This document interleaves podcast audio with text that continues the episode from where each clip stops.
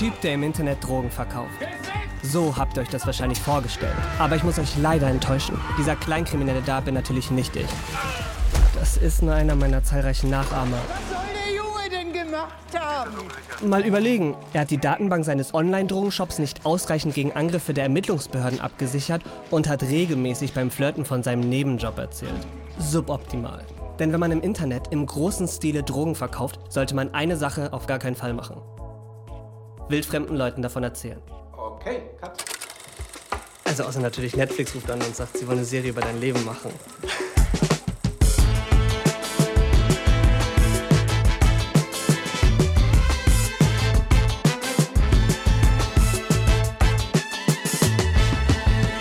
Ihr hört Shots, den kritischen Filmpodcast von Detektor FM. Heute mit Stefan Titze, Hey, hallo. Wolfgang M. Schmidt Hallo. und der Anleitung, wie man äh, Tonnen an MDMA im Netz vertickt, verfilmt von der Bild- und Tonfabrik für Netflix unter dem Titel How to Sell Drugs Online Fast.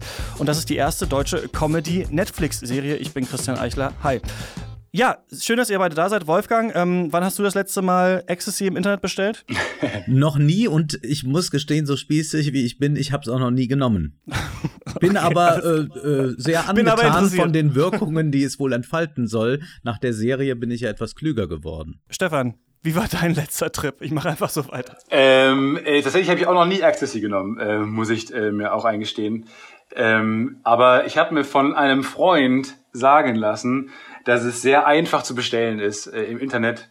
Und ähm, dieser Freund hat das dann auch für uns getestet. Und es ist wirklich sehr, sehr, sehr einfach und erschreckend einfach. Und ich glaube, das wird in der Serie dann auch klar. Ähm, und äh, ja, es war auf jeden Fall, als wir das damals alles so gelesen haben, ähm, es basiert ja auf einer wahren Geschichte, war das für uns eine sehr, hat uns direkt angesprochen und angelächelt für als Prämisse für eine Serie. Und ja, das hat es dann auch geschafft. Aber selber habe ich noch nie äh, MDMA genommen. Ähm, aber warum nicht? Vielleicht teste ich es mal irgendwann. Ja. Ja, ja, ich natürlich auch nicht, aber ich habe natürlich auch ähm, schon von Freunden gehört, auf jeden Fall, also tatsächlich, dass es äh, im Internet leicht zu bestellen ist. Ähm, kannst du noch mal kurz erzählen, also lass noch mal kurz zurückrudern. Also die Serie, die ihr gemacht habt, die Bild- und Tonfabrik, ähm, heißt How to Sell Drugs Online Fast, ist seit vergangenem Freitag auf Netflix äh, verfügbar und basiert auf einer wahren Begebenheit, aber eher lose, ne? Genau, es ist nur inspiriert äh, von dem Leipziger Fall des Maximilian S., der von zu Hause aus seinem Kinderzimmer ähm, sehr, sehr viel Drogen verkauft hat und sozusagen zum größten europäischen Händler wurde äh, im Internet. Ähm, und das fand, die Geschichte ist uns damals quasi in die Hände gefallen. Ähm, da gab es ein großes Interview auch und äh, dann bin ich zu den beiden Geschäftsführern der BTF gegangen, habe gesagt, wäre das nicht eine coole Serie? Und wir haben dann zusammen Konzepte entwickelt, zusammen mit dem Sebastian Kolley, meinem Co-Autor. Und ähm, genau, dann haben wir daraus ähm, eine, die Serie entwickelt mit Netflix zusammen, dann auch relativ schnell, weil die in Deutschland äh, gesucht haben nach, ähm, nach Original-Formaten mit globaler Relevanz und das hat ihnen total gefallen, weil es ja auch Coming of Age ist und die Drogenthematik. Da sind so viele Trigger drin, die Netflix gerade ganz gut gefallen ähm, wo sie auch das Gefühl haben, dass sie international funktionieren und deswegen ähm, hat das ganz smooth funktioniert und ähm, ja, wir konnten unsere Serie machen, die aber wirklich nur inspiriert ist von diesem Fall, weil alles andere wäre langweilig geworden, glaube ich, weil er alleine gehandelt hat, der war, hat die ganze Zeit in seinem Keller gesessen und irgendwann wurde er geschnappt und das will ja auch niemand sehen. Okay, und du, für alle, die dich nicht kennen, ähm, machst normalerweise das Podcast-UFO auch mit Florentin Will und bist Comedy-Writer und Autor, oder? Kann man das so sagen? Ja, genau, Autor. Hab vor allem Comedy geschrieben, ja. Ähm, vor allem damals fürs Neo-Magazin lange, danach äh, für den Sketch-Channel Gute Arbeit Originals, äh, genau. Podcast und ja, jetzt äh, habe ich die Drehbücher mitgeschrieben, zusammen mit Philipp und Sebastian. Und ihr beide kennt euch auch, Wolfgang, ne? Genau, wir kennen uns von den Rocket Beans äh, und zwar haben wir uns in einer Folge von Filmfights getroffen, aber wir haben nicht gegeneinander gekämpft, sondern er war der Judge. Er hat am Ende entschieden, wer der Sieger ist. Das stimmt. War ich auch sehr froh, dass ich nicht gegen dich antreten musste. Ich bin ein großer Fan von einem, äh, von einem YouTube-Channel Filmanalyse. Für alle, die den nicht kennen, aber äh, die regelmäßigen Hörer werden ihn ja wahrscheinlich kennen. Aber nur zu empfehlen. Ja, genau. Ne? Hoffen, wir, hoffen wir mal, dass es sich durchgesprochen hat mittlerweile. Ähm, ich finde es super spannend, bevor wir so über den Inhalt der Serie reden, wie ich also weiß natürlich auch nicht, wie viel kannst du erzählen und sowas, aber wie ist das mit Mr. oder Frau Netflix irgendwie zusammen an irgendwas zu arbeiten? Also es ist ja so ein bisschen so eine, so eine Blackbox. Also ich habe auch so einen Pressekontakt natürlich zu Netflix, aber ist ja schon irgendwie sau spannend, dass ihr das auch gepitcht habt. Wie ist es so abgelaufen? Frau Netflix war es in unserem Fall. Ähm, und die Lustigerweise bauen die sich ja gerade erst ihre Büros auf, so in, auf der Welt. Also jetzt bald kommt das Berlin Office und jetzt mit uns parallel hat sich das Europa Office in Amsterdam gebildet, ähm, ist aber auch quasi mit unserer Serie so ein bisschen gewachsen. Äh, aber wir haben noch mit den Leuten in LA telefoniert, also über Google Hangouts. Mussten dann ewig abends noch im Büro sitzen und haben mit denen dann über die Drehbücher geskypt, äh, Google Hangoutet. Und wirklich, ja, die Serie ist wirklich äh, in Google Hangout entstanden, kann man sagen. Also zumindest die Feedback Rounds. Es war schon eine sehr intensive Zusammenarbeit. Ähm, die, sie waren da sehr bedacht drauf, wirklich jede Runde, ähm, die, die natürlich auch dann vertraglich drin ist. Es gibt dann ähm, so verschiedene Rounds, die sich dann äh, die amerikanischen Produzenten immer rausnehmen. Ist wohl auch ein sehr amerikanisches Konzept, ähm, so ein sehr industrielles Konzept. Also da merkt man, dass sehr viel amerikanische äh, Erfahrung schwingt damit, äh, was, die, was die Unterhaltungsbranche angeht. Und äh, das war eine super angenehme Zusammenarbeit. Also ähm, wir waren froh, also unabhängig davon, dass in Deutschland noch niemand bislang mit der BTF arbeiten wollte und Netflix sofort gesagt hat, ja, das wäre eine coole Firma, mit der wir uns das vorstellen können zu machen, ähm, war das auch ein super Partner für das Thema, weil ich glaube, Drogen, es gab viele Reibereien natürlich auch, wie das in jedem kreativen Prozess so ist, aber Drogen waren dabei nie ein Punkt. Also wenn dann mal irgendwie die Love Story hier oder ähm, keine Ahnung, äh, die Tiefe der Erklärmontage da, aber es war jetzt wirklich ähm, eigentlich nie dass man mal über den erhobenen Zeigefinger gestritten hat oder sowas, äh, den, den sie irgendwer, den irgendwer noch sich da drin wünscht, sondern das war immer ein sehr konstruktives an der Geschichte arbeiten. Ähm, und ähm, zum Beispiel, was ich immer total spannend fand, die waren sehr darauf bedacht, dass wir äh, Figuren-driven erzählen, also Character-driven und nicht äh, Plot-driven, also auf verschiedene Plotpunkte hinarbeiten, wie das wohl, äh, haben sie gesagt, häufiger mal von Amerikanern auf dem deutschen Markt beobachtet wird, dass mhm. man gar nicht aus den Figuren herausschreibt, sondern dann eher aus ähm, ja, Momenten, aus, aus tollen, spannenden Momenten. Und das äh, fanden wir ganz sehr interessant. Das wurde von Anfang an immer gewünscht. Also so kann man sich die Zusammenarbeit auch vorstellen. Das war immer ein, ein konstruktives Fragestellen oft auch. Wollt ihr das so und so machen und so. Ähm, das war wirklich angenehmer, als ich das kenne mit äh, den Leuten in Deutschland. Aber ich habe auch noch nie fiktional gearbeitet, sondern eher Comedy gemacht. Ähm, und das muss ich sagen, war bislang die angenehmste kreative Zusammenarbeit, die ich so erlebt habe. Und es ist ja okay. erstaunlich, dass es wirklich diesen erhobenen Zeigefinger nicht gibt. Ich habe jetzt gerade den neuen Film gesehen, äh, Rocket Man über Elton mhm. John, und der besteht ja aus einem einzigen erhobenen Zeigefinger, der sagt Gott, wie furchtbar das ist, wenn man in den 70er Jahren Drogen genommen hat und am Ende sogar noch Sex hatte. Und äh, da, so funktioniert diese Serie überhaupt nicht. Und das finde ich also sehr, sehr erstaunlich.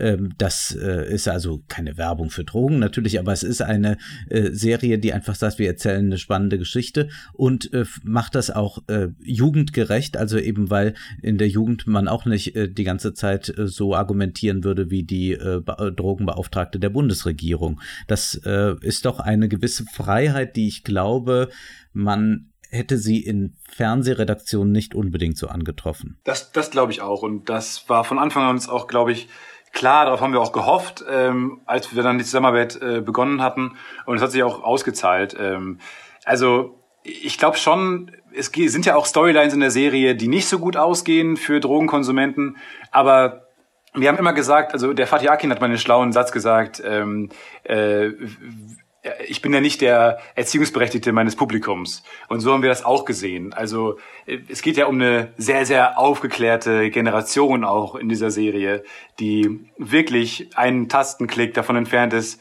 äh, auf das Wissen, auf sämtliches Wissen der Menschheit zuzugreifen.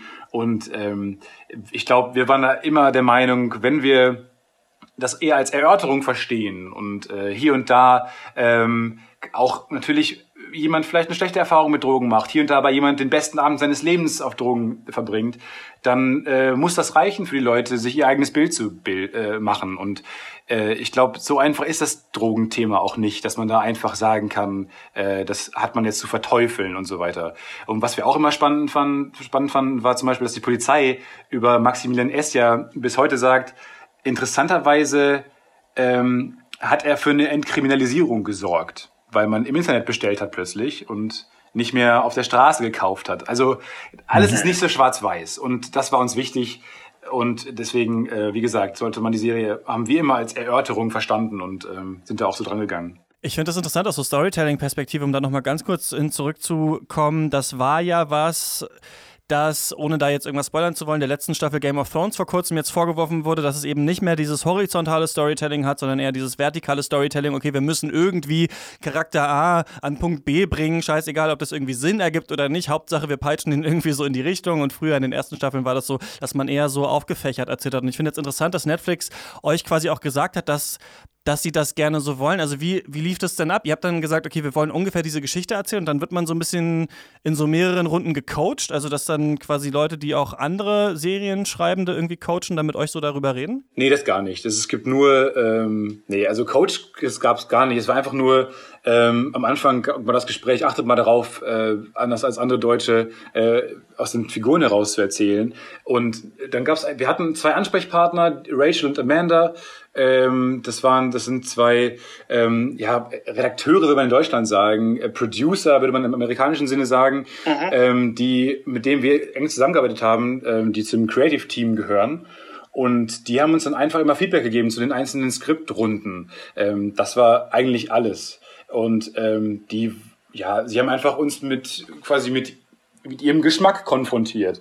Und dann konnte man aber auch immer sagen, nee, da haben wir uns aber Folgendes bei gedacht und so weiter. Also die, das war gar kein Bestehen auf Dingen oder sowas, sondern sehr ähm, interessantes Miteinander, was von, von dem ersten Konzept ging bis zum ähm, letzten Schnitt quasi, bis zur letzten Schnittfassung. Ähm, und ja, am Anfang hat man noch zusammen das es war ja auch sehr unüblich, Netflix ist ja relativ früh eingestiegen, noch mit dem Konzept, ähm, wenn man quasi die Idee mitverkauft, sozusagen die Prämisse, und haben dann mit denen schon zusammen am, Konflikt, am, am Konzept gearbeitet. Ich weiß nicht, ob es daran auch lag, dass dann die Skriptphase relativ reibungslos abging, ähm, weil man halt schon von Anfang an in einem Boot saß, weiß ich nicht genau. Ähm, aber Genau, die waren sehr früh im Prozess dabei. Was mich sehr überrascht hat, ist, und was ich aber sehr klug halte, diese Serie ist ja darauf ausgelegt, dass sie auch international vermarktet werden kann. Und ja. äh, man stellt das ja auch schon mal fest, dass äh, manche äh, deutschen Filme schon mal das Ansinnen haben, irgendwie international zu werden, was dann selten gelingt. Aber wenn sie das versuchen, dann spielen diese Filme in der Regel in Berlin und man versucht Berlin so aussehen zu lassen wie New York. Und das gelingt natürlich auch nicht. Und das finde ich eben äh, äh so klug, diese Entscheidung, das wirklich auch in der Provinz spielen zu lassen und auch diese deutsche Provinz zu zeigen zeigen, in ihrer ganzen Spießigkeit und Piefigkeit auch.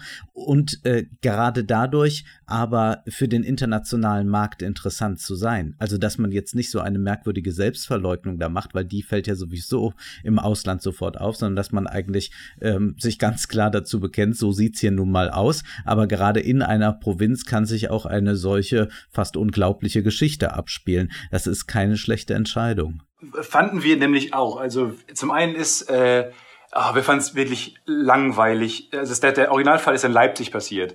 Ähm, wir fanden es langweilig in der Großstadt. Also niemand will noch mehr Berlin jetzt nochmal sehen irgendwie. Ist auch, da, da, wollen, da wollen jetzt alle spielen und wie du schon sagst, äh, auch New York erzählen und ich weiß nicht, wo dieser Anspruch herkommt. Ich vielleicht auch so eine Angst, dass es nicht schön ist, die Serie. Ich weiß es dann immer nicht. Ähm, ist aber witzig, ganz kurz, dass natürlich die andere große Netflix-Serie neben Dark aus Deutschland der Dogs of Berlin ist, wo Berlin aussieht wie New York. Das ist eigentlich ganz lustig. ja, war ich kein, kein Fan von, kann ich ja äh, auch offen sagen. Aber ähm, genau, also bei uns, wir fanden es halt zum einen super interessant, weil man es halt noch noch nicht gesehen hat, ähm, weil wir auch dachten, dass es vielleicht mal auch für ein internationales Publikum interessant ist, äh, aber auch vor allem, das war der, der aus der Story hat sich es auch ergeben, fanden wir, weil ähm, man natürlich den größtmöglichst die größtmögliche Fallhöhe erzählen kann. Weil eben im Internet ist eben alles möglich. Also warum muss der Junge in Berlin sitzen? Warum kann er nicht einfach in einer Kleinstadt sitzen, wo er eben nicht viele Möglichkeiten hat und wo ihn vielleicht auch die, die ganze Innovationsfeindlichkeit, die da ja auch herrscht, äh, und dieser Blick zurück in die Vergangenheit und wo Erwachsene leben, die halt noch nicht wissen, was Parship ist, etc. Ähm, warum setzt man den nicht dahin, äh, wo er halt auch alle Möglichkeiten hat? Du musst ja, du bist ja durchs Internet nicht an einen Ort gebunden und das äh, ähm, dass der Ort ihn so in gewisser Weise ja auch so ein bisschen ins Internet zwingt, oder ich weiß nicht, nicht zwingt, aber ähm, zumindest äh, diese Tür sehr attraktiv macht, die dir da betreten kann. Ähm, das fanden wir sehr toll. Ähm, das da hat sich einfach eine schöne Fallhöhe ergeben. Wie läuft das dann sprachlich eigentlich ab? Ähm, wenn das, also die, zum Beispiel Textnachrichten, ihr macht das ja, also das muss ich sowieso jetzt einmal natürlich lobend erwähnen, dass die Serie natürlich unfassbar gut aussieht und ähm, wie man das ja von der Bild- und Tonfabrik gewohnt ist, hier ja fast nochmal noch mal stärker durch ähm, visuelle Kniffe irgendwie erzählt ist. Ihr habt ganz viele so Erklärmatzen drin, Stimmen aus dem Off, dann alle, also diese Jugendlichen oder diese Generation Z, die ja abgebildet werden soll, kommuniziert natürlich ganz viel über Social Media und es wird dann eingeblendet und so, aber ja immer auf Englisch, aber dann mit deutschen Untertiteln, aber nur diese Sachen. Wie lief das denn, diese ganze... Ähm, äh, dann hast du es wahrscheinlich in der lokalisierten Version geschaut. Habe ich es falsch rum geschaut vielleicht, okay? Tatsächlich, also ähm, um es dem Zuschauer einfacher zu machen, haben wir lokalisierte Versionen. Das heißt, also ah. localized versions. Das heißt, wenn man es in Spanien guckt, haben die sogar spanische Texte im, äh, auf ah. den iPhones. Ähm, einfach weil wir, also lustigerweise ähm, ist es ja eine Generation, die ähm, lustigerweise immer so eine Double Speech betreibt, wenn nicht sogar Triple Speech. Also während sie Fernseh gucken, sprechen sie mit ihrem Nebenmann und schreiben noch mit einem Dritten etc. Äh, und das muss man natürlich auch darstellen. Und das, deswegen müssen Chatverläufe passieren, während gesprochen wird. Und das wollten wir auch, da wollten wir auch manchmal den Zuschauer bewusst ein bisschen mit überfordern. Ähm, wenn das aber noch, wenn da noch eine Sprachbarriere hinzukommt, wird es echt schwierig. Das haben wir auch in Cannes bei der Premiere gemerkt, wo alle dann mehr damit beschäftigt waren, die Untertitel zu lesen. Und deswegen fanden wir die Idee dann von Netflix ganz gut zu sagen, okay, wir localisen die, die Version. Ähm, aber eigentlich, wenn man auf Deutsch schaut und es auf Deutsch eingestellt ist, dann sind die Chatverläufe deutsch mhm. und ähm, dann gibt's auch da keinen keine Untertitel etc. Ja, vielleicht war mal Netflix auf Englisch irgendwie gestellt, stimmt, das kann sein. Ja, das habe ich schon ein paar Mal gehört, deswegen versuche ich bei Twitter ein bisschen dagegen zu arbeiten. Aber da erreicht man auch nicht jeden mitnehmen. Wie ist denn jetzt, wo das raus ist, ähm, so dieses Feedback, was du bekommst? Weil das Krasse an Netflix ist natürlich, ihr habt jetzt nicht nur in, in Anführungsstrichen coole deutsche Serie gemacht, die jetzt irgendwo im Abendprogramm spät auf Pro7 oder so einmal versendet wird, sondern die ist jetzt halt auf einmal international einfach draußen. Ist das, äh, wie, wie, wie ist denn so auch das internationale Feedback vielleicht so? Es ist also erstmal unglaublich und ich bin wahnsinnig überfordert gerade auch. Ähm, also es kommt sehr, sehr viel Feedback und da sieht man mal, was Netflix einfach für eine unfassbare Maschine ist. Ähm, also, dass jetzt gerade überall auf der Welt diese Serie geguckt werden kann, ist einfach unfassbar. Ich krieg Bilder aus Brasilien, aus äh, Japan, wo dann gerade da einfach unsere Serie abrufbar ist das ist wirklich, da muss man sich wirklich manchmal zwicken, äh, zumal es die erste Serie ist, die man geschrieben hat. Und ähm, ja, also das Feedback ist, äh, sofern ich mein Spanisch ein, richtig einschätze, gut. Also ähm, die Emojis in den Nachrichten helfen. Äh, und man muss wirklich sagen, dass ich, vor allem ich habe immer mein, mein Tweet-Deck offen. Da sehe ich dann immer ähm, die, in den verschiedenen Hashtags etc. Suchbegriffen mhm. sieht man immer dann äh, das Feedback reinkommen.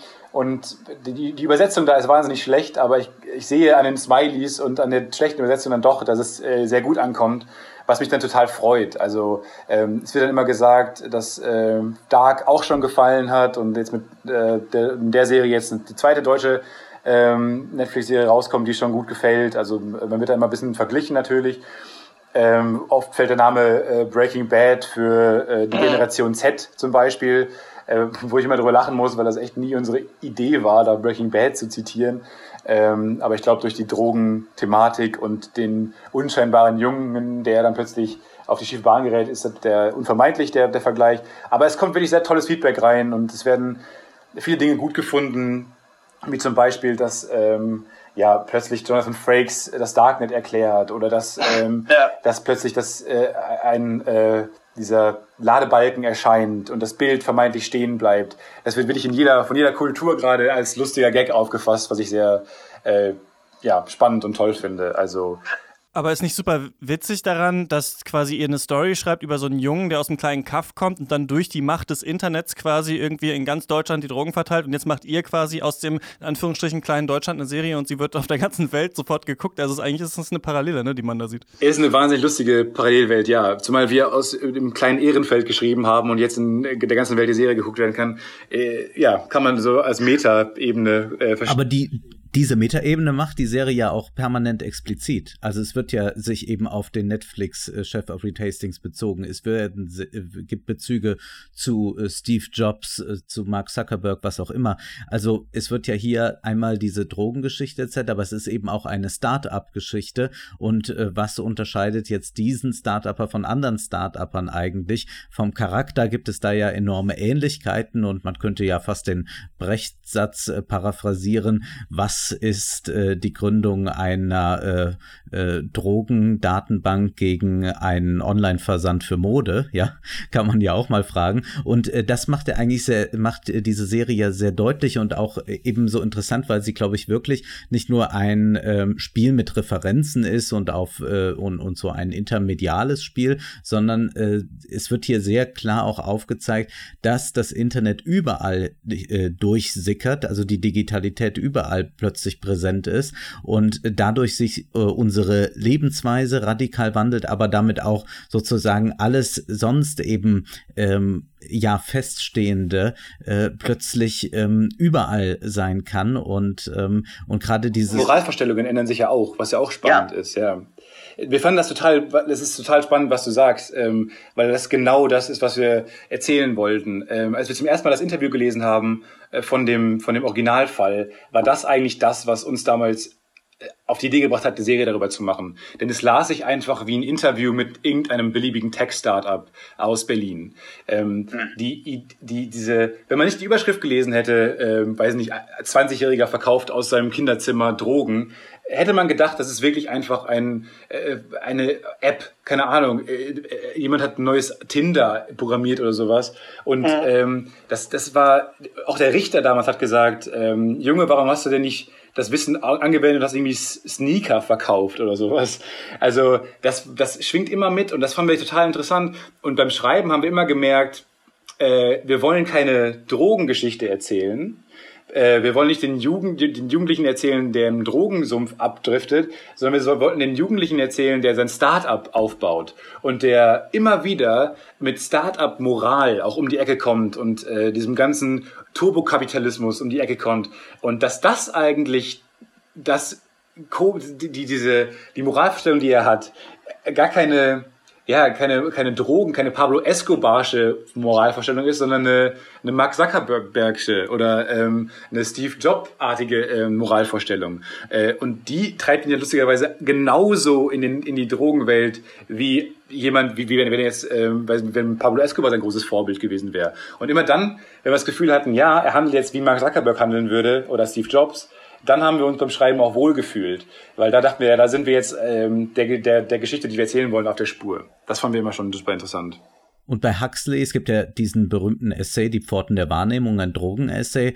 Und da geht es ja eben darum, dass Drogen diese Pforten der Wahrnehmung öffnen, dass man in neue Welten gelangt. Und das Internet ist natürlich auch so eine neue Welt, also eine virtuelle Welt. Äh, man kann sehr leicht die Pforten aufstoßen und man kann darin auch verloren gehen. Äh, insofern haben wir da auch nochmal so einen doppelten äh, Bezug eigentlich dazu da. Und ähm, mir hätte das sogar noch mehr gefallen. Man hätte es noch, noch stärker gemacht also ich muss gestehen, dass ich diese Liebesgeschichte, die natürlich der Antrieb ist dafür, dass er überhaupt auf die Idee kommt, ich hätte die gar nicht so stark äh, gebraucht. Also mich hätte äh, viel mehr, äh, noch mehr interessiert, also diese ganze ökonomische Verfasstheit. Verstehe, ja. Aber Netflix wollte bestimmt auch ein bisschen Liebe. Ja, ja, natürlich. Ist, äh, Coming of Age ist natürlich auch etwas, was Leute sehen wollen. Und wir haben dann aber auch gemerkt, dass uns ähm, dieser dramaturgische ja, dass das dramaturgische Gerüst einer Liebesgeschichte auch total hilft, ähm, die andere Geschichte erzählen zu können. Ähm, das war, hat uns beim Schreiben dann doch auch äh, geholfen und fanden wir dann auch gut. Aber ja, was du sagst, ist auch interessant. Das war nämlich auch der zweite große Aspekt, ist nämlich ja auch wie die Frage, ist, ist es schlimmer, ähm, heutzutage einen Drogenhandel aufzumachen oder in jungen Jahren ein berühmter YouTuber zu werden, der plötzlich wahnsinnig viel Aufmerksamkeit hat und äh, ich meine, ja sozusagen, wir haben ja auch irgendwann einen Satz in der Serie, dass warum ist Mark Zuckerberg so erfolgreich, äh, weil er Glücksgefühle an Süchtige verkauft im großen. Stile.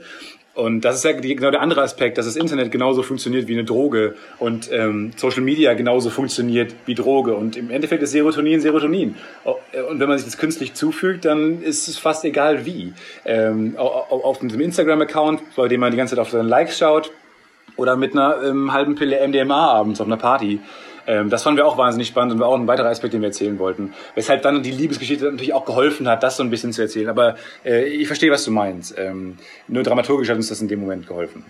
Ja, das hat mir auch ganz gut gefallen, denn ich muss es umgedreht erzählen, denn ein Problem, was ich mit der Serie hatte, ist, dass ich das Gefühl hatte, sie ist vielleicht doch für mich zu, in zu kurzer Zeit zu horizontal erzählt. Also sie interessiert sich irgendwie für jeden, der hier rumläuft, aber ich habe mich so ein bisschen am Anfang immer gefragt, okay, die machen diesen Drogenhandel auf, warum eigentlich? Okay, weil er jetzt dieses Mädchen beeindrucken will, aber wo ist eigentlich da jetzt so genau die Fallhöhe? Warum soll mich das interessieren? Und äh, aber erst später, also es ist mir so ein bisschen wie Schuppen von den Augen gefallen, so als ich dann auch diese letzte Folge gesehen hatte, dass ich dachte, ah, eigentlich finde ich es ganz ganz clever von euch, dass ihr nicht dieses, diesen Drogenhandel so stark kriminalisiert. Und ich hatte mich am Anfang immer gefragt, warum machen die das überhaupt? Warum gehen die, begehen die diese Straftat zusammen? Aber irgendwann habe ich dann gemerkt, ah, okay, aber gleichzeitig sind die ja alle so von amerikanischen Konzernen in ihrem Leben durchzogen und hängen so am Social Media, ohne dass man es eigentlich merkt, dass das ja vielleicht die eigentliche Problematik ist, die ihr zeigen wollt und gar nicht diese Drogengeschichte. Und dann, das fand ich dann ziemlich clever. So, ja. ja, also ähm, genau. Wir wollten halt auch zeigen, dass es für die gar kein großer Step ist. Das ist natürlich in gewisser Weise schwierig, weil die, natürlich soll es eine Fallhöhe haben, wenn die das hier entschließen. Es soll, ein Schwellenübertritt sein, zu sagen, wir machen jetzt einen Drogenhandel auf. Auf der anderen Seite glaube ich, weil, wissen die gar nicht so sehr, was sie da falsch machen. Und dieses, äh, die, das Internet ist immer noch eine Parallelwelt, äh, wo man so sein, tun kann, als wäre man irgendwer anders und wo alles sich nicht so wahnsinnig echt anfühlt. Deswegen auch irgendwann der Satz, äh, ja, Bitcoins sind auch echtes Geld. Es fühlt sich halt an wie dieses weirde also es fühlt sich an, als würden die so ein, so ein Planspiel spielen, wie so, glaube ich, in deren Kopf, wie so, ähm, wie so die Siedler oder sowas, so ein Aufbauspiel, was man am Computer spielt. Ähm, und gar nicht so, ich glaube, es fühlt sich für die gar nicht so sehr kriminell an. Und erst als dann ähm, der Dealer, der lokale Dealer, die findet und sie diese kriminelle Welt langsam einholt äh, und durch die, durch die äh, 3D Printed Gun ja auch quasi das Internet äh, sehr symbolisch immer mehr Realität wird, ähm, merkt man ja, okay, es ist doch eine Welt und es war die ganze Zeit die verdammte Realität.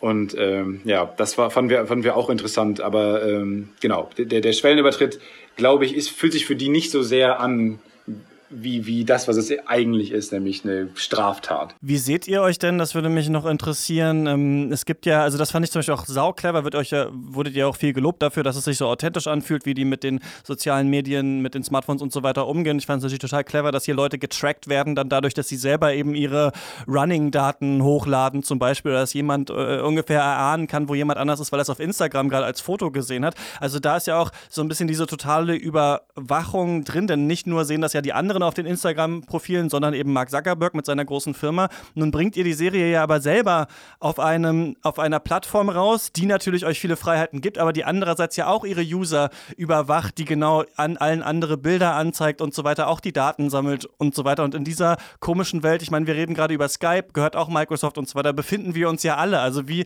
habt ihr das, wie, wie seht ihr da so eure Rolle oder wie habt ihr so darüber nachgedacht? Ähm, ja, interessant. Äh, so sehr habe ich mir da gar nicht drüber Gedanken gemacht, ähm, weil weil ich meine, ja, wir wollten es auf jeden Fall thematisieren, weil jemanden wie Dan, der, die Figur Dan, der sich ja im Internet total darstellt, mit seinen eigenen Waffen zu schlagen, fanden wir total interessant und ähm, ja. ich meine, jeder von uns gibt unfassbar viel von sich preis, um jetzt einfach pauschal für uns alle zu sprechen. Äh, und das fanden wir, fanden wir einfach einen, einen, guten Weg, um das mal zu zeigen. Und ähm, am Ende des Tages weiß Moritz ja auch, wo sich Dan befindet, auch äh, in äh, der letzten Episode auch wieder und so weiter. Es kommt immer häufiger vor und ähm, ich glaube, dass dem Dan in der Serie auch irgendwann klar wird, okay, das ist vielleicht alles nicht so wahnsinnig clever. Ähm, das, das wollten wir auf diese Weise natürlich schon äh, kommentieren. Ähm, aber gut, dass Netflix auch dazu gehört, ähm, das äh, ist natürlich äh, eine interessante Randnotiz, aber ähm, ja, ohne Netflix gäbe es halt auch unsere Serie nicht, muss man halt auch mal sagen. Jean-Paul Sartre würde sagen, ähm, ähm, Mittäter und Mitschuldige, äh, wie wir alle. Also das ist, glaube ich, ein äh, wir kommen eigentlich äh, gar nicht raus. Also das ist interessant, dass also auch die gesamte Infrastruktur, über die wir kommunizieren, auch in der wir schreiben oder sonst etwas, ähm, schon eine ist, die äh, vorstrukturiert ist und äh, die aber manchmal eben so groß ist, dass sie uns gewisse Freiheiten lassen kann. Also dass wir auch bei YouTube äh, ganz viele Dinge machen können. Und äh, zugleich ist aber eben schon sehr viel vorstrukturiert und es ist diese Freiheit nur eine scheinbare, wenngleich das Internet natürlich immer auch dieses Versprechen ist, dass was dort alles möglich ist. Das ist ja das alte Versprechen, das hier im Übrigen immer mal wieder aufscheint. Also man hat zwar den Eindruck, man sieht eine sehr gegenwärtige Serie, aber man denkt auch so ein bisschen an die Pionierjahre der 90er zurück, an so jemand wie Kim Schmitz, Kim.com, der ja äh, auch mit äh, sehr dubiosen Geschäften sehr reich geworden ist und damit ja auch dann äh, hausieren ging in allen möglichen Talkshows. Also dieser Geist ist hier auch wieder da, den man fast als so einen libertären Geist beschreiben könnte. Und äh, das zeigt sich natürlich auch in einem gewissen äh, anarchischen Humor. Und äh, zugleich ist aber dann auch doch klar, dass diese äh, Figuren oder auch wir Zuschauer längst aber in äh, einem Zusammenhang, äh, Zusammenhang uns befinden, wo es eigentlich diese existenzielle Freiheit äh, im Netz, aber auch in der analogen Welt nicht mehr geben kann. Und das ist auch so ein bisschen die Frage, die ich mir gestellt habe, was sagt es eigentlich über die jungen Leute aus und auch vielleicht ihr Verhältnis zur älteren Generation, weil diese Eltern ähm, sitzen ja so da, zanken sich, äh, trinken viel Weißwein oder gehen irgendwie ihren Berufen nach. Aber ähm, so eine, es ist ja auch ein gewisser Generationenkonflikt da und äh, die jungen Leute versuchen eigentlich auch äh, zum Beispiel mit Drogen oder mit einer Flucht in die virtuelle Welt ähm, dieser Welt der Eltern und auch dem Schicksal, das ihnen dort blühen könnte, zu entkommen. Auf jeden Fall, genau. Ähm, und zwar immer wichtig, also wir haben die Eltern natürlich bewusst ähm, ja, karikiert oder hochstilisiert zu Leuten, die den Anschluss verloren haben und äh, die ewig den Kontakt suchen zu den Jugendlichen äh, auf diversen Wegen, manchmal mit seltsamen Mitteln ähm, und das nicht schaffen. Und der Einzige, der es ja dann mehr oder weniger versucht, ist ja äh, Bjarne Mädel als Buber, äh, der aber auch letztlich daran scheitert ähm, ich glaube, ja, auf jeden Fall wollten wir damit den Generationenkonflikt äh, aufzeigen, der ja auch jetzt wieder in so Debatten wie, wie Annegret Kramp-Karrenbauer und Rezo ähm, deutlich wird. Also das ist natürlich ein Generationenkonflikt, der fast ja unüberwindbar scheint irgendwie und man das Gefühl hat, da müssen jetzt auch mal, weiß nicht, müssen die Älteren auch mal abtreten, um dann da Platz für die Neuen zu machen. Man weiß es nicht, was da jetzt, wir wollten da jetzt auch gar keinen Lösungsansatz aufzeigen. Das war nicht die Aufgabe für, für uns jetzt bei der Serie. Aber ähm, wir wollten schon diesen Generationskonflikt da mal ähm, ein bisschen auf die Spitze treiben und haben dann die, die ähm, Elternfiguren auch ein bisschen äh, überspitzt. Ja, das zeigt schon aber diese Bipolarität, in der wir alle leben. Ne? Man flieht vielleicht zu den Eltern, aber dann auf einmal in die Hände der US-amerikanischen Megakonzerne zum Beispiel auf einmal rein und bewegt sich dann da und redet dann da mit ihnen. Und andererseits, ne, Netflix fördert jetzt hier mal deutsche, äh, deutsches kreatives äh, Talent, was sich viele äh, andere nicht trauen, aber ist eben auch ne, so ein Unternehmen, wo manche sagen, ähm, die, die Kinos und so weiter und und so fort. Ich will die Debatte nicht aufmachen, aber ich finde es eben interessant, genau, dass es alles so seine, seine Licht- und Schattenseiten äh, hat. Ähm, wir müssen jetzt, Stefan, du musst los, ähm, müssen jetzt irgendwie raus aus dieser Sendung. Ähm, Wolfgang, hast du noch eine, hast du noch eine Frage oder irgendwas? Nein, ich wollte nur noch einmal sagen, dass ich äh, die Serie äh, mit viel Gewinn äh, gesehen habe, weil ich wirklich den Eindruck hatte, sehr viel von einem Zeitgeist mitzubekommen, von dem ich gar nicht so weit weg bin, aber dann doch noch einmal ähm, stärker sehe, wie ähm, ja unglaublich diese Vernetzung auch dieser jungen Generation ist und was das eigentlich bedeutet, in dieser Form zu kommunizieren. Das ist für mich äh, auch noch einfach einmal äh, fast soziologisch interessant zu sehen, weil ich ja noch nicht mal ein Smartphone besitze.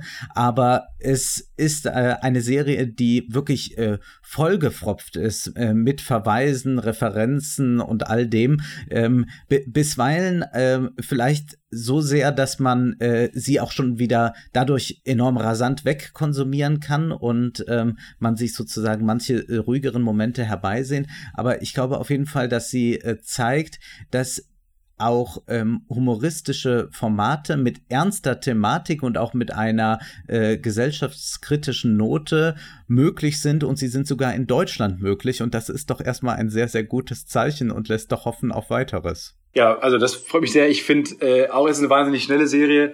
Ähm, wir hatten ja auch nur sechs Folgen äh, Zeit, äh, was so ein bisschen dem, so einem engen Produktionsplan äh, und einer Verschiebung nach vorne geschuldet ist. Äh, und vielleicht ähm, gibt es eine zweite Staffel und vielleicht haben wir dann ein bisschen mehr Zeit zu erzählen. Aber ich verstehe ähm, diese, diese äh, Anmerkung sehr, sehr gut und äh, freut mich sehr, dass ähm, ja, dass es euch ja anscheinend gefallen hat und ich freue mich auch wahnsinnig, dass ähm, ja, man die Generation mal einmal so zeigen konnte, weil man ist ja irgendwie selber Teil. Ich bin 24 Jahre alt, da ist man jetzt so ein bisschen auf der Grenze. Man ist, ich bin, ich bin fast Generation Z noch. Äh, ich glaube, bei 94 hat man irgendwann den, den Strich gezogen, ähm, sofern es überhaupt irgendwie möglich ist zu trennen. Aber auch ich habe gemerkt, dass ich sehr weit weg bin von der heutigen Jugend bei den Recherchen und so. Und ähm, ich glaube, äh, ja, es hat auf jeden Fall sehr viel Spaß gemacht, äh, sich da so ein bisschen reinzufuchsen, das mal so zu erzählen und ähm, da ein paar Gedanken von uns reinfließen zu lassen. Deswegen freut mich sehr, dass es ähm, das funktioniert hat. Ja, sehr schön, genau. Ich würde auch sagen, also auf jeden Fall auch, ähm, auch aufgrund der Machart einem einfach auch sehr, sehr sehenswert, äh, diese, diese neue Serie. Für mich hat sich vielleicht auch doch eher an ein etwas jüngeres Publikum äh, gerichtet. Ich hätte vielleicht auch ein paar andere äh, Erzählstränge vielleicht besser gefunden, aber trotzdem auf jeden Fall gesehen haben, sollte man das, ähm, sollte man das schon, schon gerade ähm, ja, wegen der vielen verschiedenen Themen und, äh, und, und der Machart. Äh, Stefan, vielen, vielen Dank, dass du hier bei uns im Podcast warst und darüber äh, gequatscht hast. Ja, vielen, vielen Dank für die Einladung. Ähm, sehr, sehr gern. Hat mich sehr viel Spaß gemacht. Außerdem ab heute im Kino ähm, X-Men Dark Phoenix und äh, aka bei mir, wer zur Hölle guckt das noch? Keine Ahnung, wen das interessiert. Und ähm, dann noch äh, Burning von Lee Chen-Dong, den wir nächste Woche hier besprechen bei Shots. Ähm, bis dahin äh, viel Spaß im Kino, viel Spaß beim Stream. Danke Wolfgang nochmal auch noch und äh, bis zum nächsten Mal. Tschüss. Ciao, ciao. Tschüss.